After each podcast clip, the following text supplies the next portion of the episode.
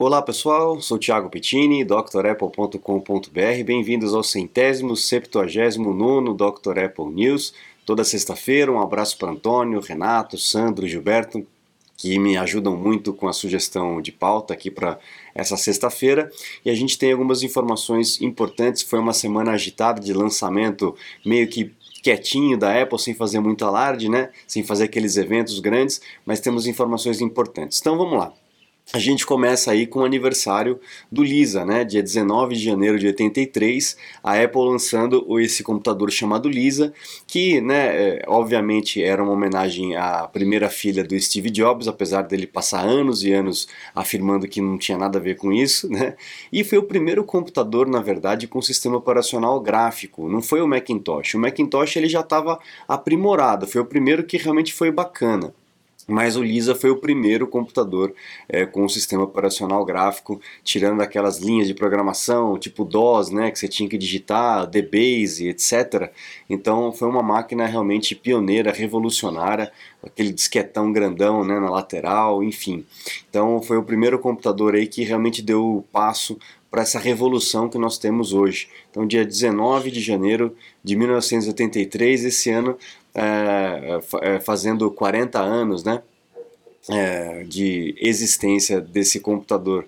Logo depois, depois de muito tempo, né, o Steve Jobs acabou assumindo que realmente era por causa da filha dele, mas ele tava com, ele tinha problemas né, emocionais para relacionar com esse assunto. Aí depois nós temos um ano depois, dia 17 de janeiro, a Apple lançando o Macintosh. E o Macintosh foi lançado, na verdade, foi pré-lançado com um, um comercial chamado 1984, que fazia aí aquela associação com o livro do George Orwell e tal. Então a gente tem a, a, um, um, comercial icônico, talvez um dos comerciais mais reconhecíveis ali do, do, planeta, né? Ele foi dirigido pelo Ridley Scott, cara que fez o Alien, fez Blade Runner, etc, né? Vocês terem uma ideia. E é um, é um comercial assim absurdo. Se vocês tiverem curiosidade e não conhecerem ainda, né, ou quiser ver com mais calma, com detalhes e tal, procurem no YouTube que vocês vão encontrar aí o comercial 1984 e que abriu as portas para a grande revolução que o Macintosh trouxe para a indústria da informática. Depois nós temos em 86, 16 de janeiro de 86, o Macintosh Plus, o Fat, né, o gordinho. Então a gente tem o Macintosh Plus, foi uma, uma evolução aí do primeiro Macintosh, mais potente, etc. É, e continuou com a linhagem da Apple aí com relação ao Macintosh. Tinha 1 MB de RAM, para vocês terem uma ideia, 800K de flop disk drive. é, não tinha HD naquela época, pessoal. Para vocês rodarem alguma coisa, era só em disquete. Então você tinha que ligar, inserir um disquete com alguma coisa, o sistema operacional e, e, e, colocar e ligar o computador, né? Nem isso tinha. Mas já tinha uma porta SCSI. Quem que lembra da porta SCSI? Essa maquininha lá em 86 já tinha essa porta de comunicação que era muito boa para a época, né? Depois nós temos o Macintosh SE30, é, que foi uma máquina muito boa lá em 89, né, 19 de janeiro de 89. Talvez foi o melhor Macintosh feito de toda a linha, né, o mais, mais caprichado, o mais bem acabado, com as melhores peças técnicas aí, é, especificações técnicas, né, uma máquina muito boa. Olha lá, Apple vira 0,30. Então foi um Mac que, que ganhou, que foi muito bem aceito também, né? Foi muito bem vendido, teve uma margem muito boa. Aí a gente vai para 2008, né? Ah, poxa vida, quanto tempo depois? Aí chega o Steve Jobs numa apresentação da Apple e tira dentro de um envelope, desses envelopes pardos, né? Lá nos Estados Unidos é meio laranjado, né? Ele tira um computador dentro do envelope e mostra pra gente o MacBook Air. E ele falou: Olha, é tão fino que provavelmente vocês não estão enxergando daí, quando ele colocava de lado assim o computador. Foi uma keynote também memorável dele. E essa máquina aqui eh, foi absurda. Ah, inicialmente as portinhas ficavam escondidas, era uma, eh, era tipo um, um, aquelas portas de, de castelo, né? Que desce assim, aí tem a, a entrada das, por, das portinhas USB, etc. E aí você, tchuf, você fechava, não ficava aparecendo nada. Uma máquina realmente muito legal, de 13.3 polegadas, é, muito levezinha mesmo. Comparado então com o que tinha na época, era algo assim surreal. MacBook Air e continua na linha até hoje, né? Melhorando cada vez mais, a máquina é muito boa. Aí em 2009, um ano depois, 14 de janeiro de 2009, Steve Jobs manda uma carta é, aberta, né, dizendo que, olha pessoal, realmente a minha saúde não está muito boa, é um pouco mais grave do que eu imaginava e essa esse fififi aí da minha saúde está atrapalhando não só, distraindo, né, não só a minha família, mas distraindo também aqui na Apple, então eu, eu resolvi escrever essa carta e dar um, um tempinho, tirar um período aí, uma, umas férias, etc, né, para cuidar da minha saúde, enquanto isso o Tim Cook vai assumir o meu lugar. Então foi em, em 14 de janeiro de 2009 que o Tim Cook pela primeira vez aí pegou no timão aí da, da Apple para poder tocar a, a empresa para frente. Né? E a gente sabe que dois anos depois ele acabou partindo, ele acabou é, falecendo e o Tim Cook ficou como CEO da Apple. Mas foi uma atitude interessante dele de perceber que quando essa situação estava atrapalhando a empresa, ele realmente deu um passo para trás e falou: não, peraí, deixa eu, eh, deixa eu me cuidar e cuidar da Apple também, né? É o sinal de, de, né, de evolução, né, de maturidade dele, né? Logo no começo deu tantos problemas, né? Bom, e aí tivemos uh, um anúncio quietinho, né? Apenas um vídeo aí no site, não teve muita coisa assim absurda, né? Mas as máquinas parecem, os equipamentos parecem que estão muito bons. Então é o MacBook Pro, o mesmo que nós temos na linha, só que agora com o processador M2. Então M2 Pro e M2 Pro Max, é, aquilo que já tinha no ano passado do MacBook, né? MacBook que tem a Touch Bar, é o M2, e aí a gente tem a linha Pro com o M2 Pro e o M2 Max. Então são três é, níveis ali de processadores, três potências de processadores diferentes do M2, assim como é no M1, né? As portas são as mesmas, o design é o mesmo, a tela é a mesma, o teclado é o mesmo. A única coisa que vai mudar aí vai ser o processador e vai ser o Bluetooth e o Wi-Fi. O Bluetooth e o Wi-Fi estão mais potentes. O Wi-Fi ele já vai pegar aquela versão 6E, né? Mas só vai adiantar você ter uma velocidade maior do Wi-Fi se o seu roteador já tiver essa tecnologia. O que uh, tem poucos ainda, não tem muitos no mercado. Então é, não vai fazer tanta diferença assim. O processador, pelo que a, a turma está comparando aí, é, é, é, legal, é melhor do que o, obviamente, né? É melhor do que o M1. E, e pelo que estão dizendo aí, a potência e a, a, a, eficiência energética também é melhor. Eles estão prometendo uma hora a mais na bateria aí para quem tiver com esse processador M2 comparado já com o M1, que dura pra caramba, né? Então é uma evolução, a Apple não vai dar aquele salto quântico todo ano, não adianta esperar isso, eh, né? Eles não vão matar uma máquina um ano depois de ter lançado, né? Então a evolução vai ser gradual é, e é uma evolução que realmente faz sentido. Então é, eles conseguiram colocar 20% mais transistores né, dentro do, do, do, processador. Então é uma evolução muito boa, uma performance muito boa. Agora você vai me perguntar, pô Thiago, vale a pena comprar o M2 ou vale a pena comprar o M1? Dependendo da diferença de preço, vale a pena você comprar o M1 principalmente aqui no Brasil, porque é uma evolução, mas não é um, um salto quântico. E se o preço né, é um salto quântico, a diferença de preço é um salto quântico, pode pegar o M1 que eu tenho certeza que você vai ficar muito satisfeito. Mas eles estão prometendo aí 20% mais de velocidade, 20, 25% mais de velocidade com o Xcode, é, o GPU também 30% a mais. Então é, é, é uma evolução realmente muito boa. Mas em termos de grana de investimento, aí você tem que botar na balança o que, que vale a pena. O M2, o M1 é muito bom e o M2 está melhor, tá? Então nós temos aí anúncios dos MacBooks Pro, continua o mesmo tamanho, né? 14 é, e 15 polegadas. Você está desperdiçando seu iPhone, iPad, Mac? Ganhe tempo e produtividade com nossos cursos. Você vai aproveitar melhor seu Apple. Matricule-se em drapple.com.br. Temos também um anúncio agora do HomePod. Lembra que o HomePod estava só pequenininho, era HomePod Mini? A Apple voltou a fazer o HomePod grande. A gente não está entendendo muito bem, porque foi um produto que não deu muito certo né, com relação a, a, vendas. E eles mantiveram o mesmo preço.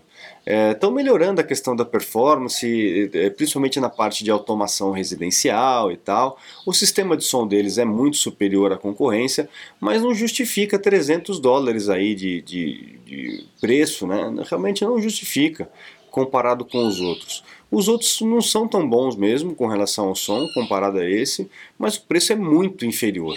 E a gente já falou sobre isso que as outras empresas têm prejuízo com esses equipamentos. E a Apple é, consegue ter lucro com esse, mesmo vendendo pouco, consegue ter lucro com esse, esse produto. Então, assim, é uma jogada, é, é, um, é um xadrez, né, essa situação. Mas eu, eu, me surpreendeu a Apple estar tá voltando a fazer o HomePod nesse tamanho e, e, e, também com o mesmo preço, né? Vamos ver o que, que ela está pensando. Talvez tenhamos coisas mais interessantes aí para a questão da casa, né? O Mac Mini também finalmente virou, a gente tem o um Mac Mini aí com M2 também agora. É uma máquina muito boa, né? Uma máquina realmente muito boa. E a, a, as velocidades aí estão dizendo que é melhor do que o M1 Max, o, o M2 aí no, no Mac Mini é mais rápido, é mais potente do que o M1 Max da, da versão anterior. É o, é o equipamento mais barato que a Apple tem para vender, né? Porque não vem com monitor, não vem com teclado, não vem com mouse, você tem que comprar tudo separado. Aí a parte de trás, duas portas USB, duas portas USB tipo C, HDMI, saída de áudio, uh, gigabit, né? Bem legal. Eu achei que a Apple ia fazer alguma mudança em termos de design dele, mas Parece que não, vai aproveitar as carcaças aí. Realmente não está na hora né, de fazer muita modificação, porque a gente está numa situação realmente bem delicada de cadeia de produção, de aumento de preços, inflação no mundo todo.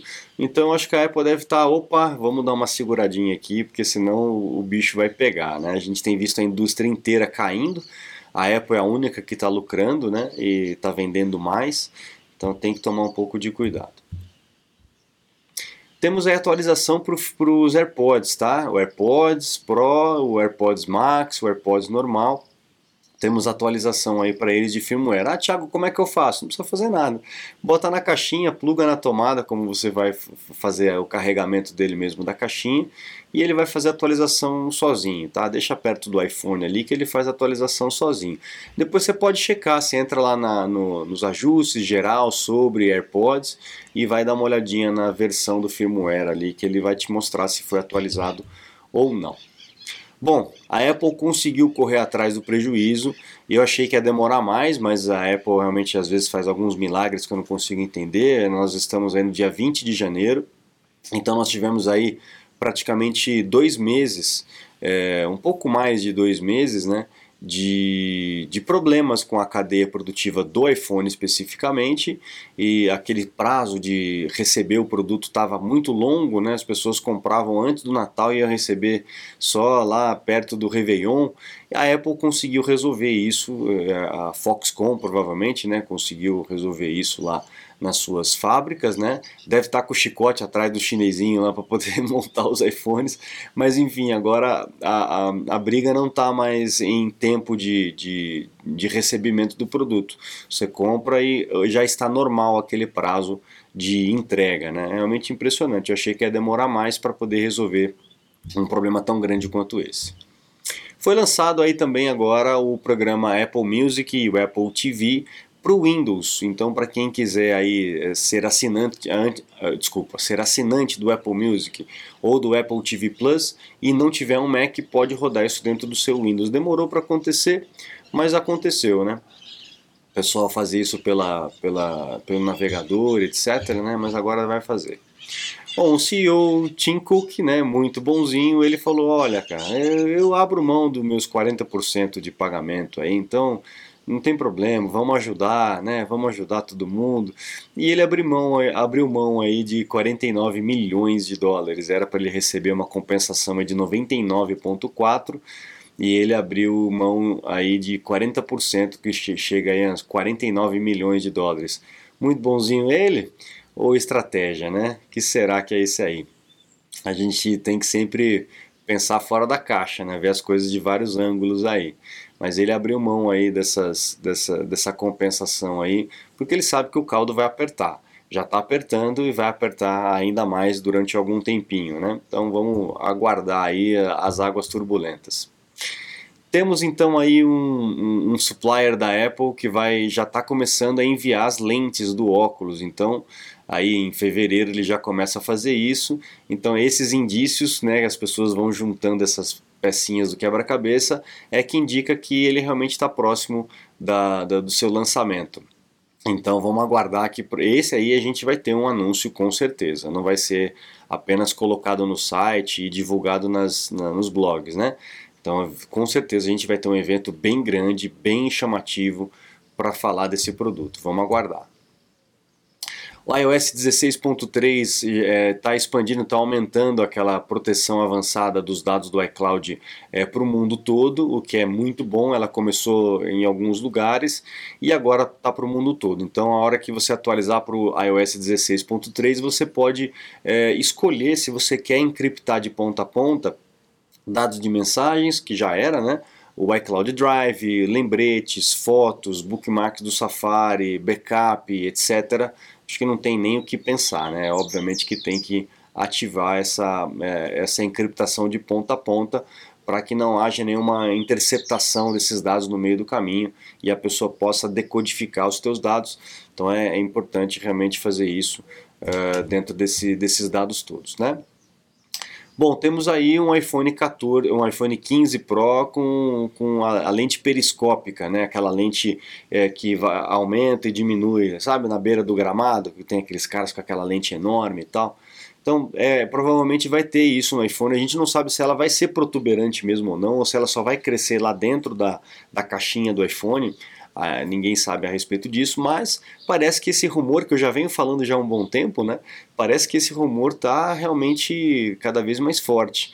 Então teremos aí uma, um, talvez um zoom melhor aí, sem perder tanta qualidade, através do iPhone, e que hoje é feito com a troca das lentes, né? Mas parece que teremos uma lente realmente móvel aí é, dentro do iPhone. Então vamos aguardar para essas novidades ali. É, quem quem quiser, entre no site drapple.com.br, conheça os cursos completos que nós temos lá para vocês aprenderem a mexer melhor nos seus equipamentos, aproveitar melhor os seus equipamentos e também os meus contatos para um suporte técnico, uma consulta técnica online. Eu fico à disposição de todos vocês. Muito obrigado, pessoal. Um grande abraço e até a próxima. Tchau, tchau.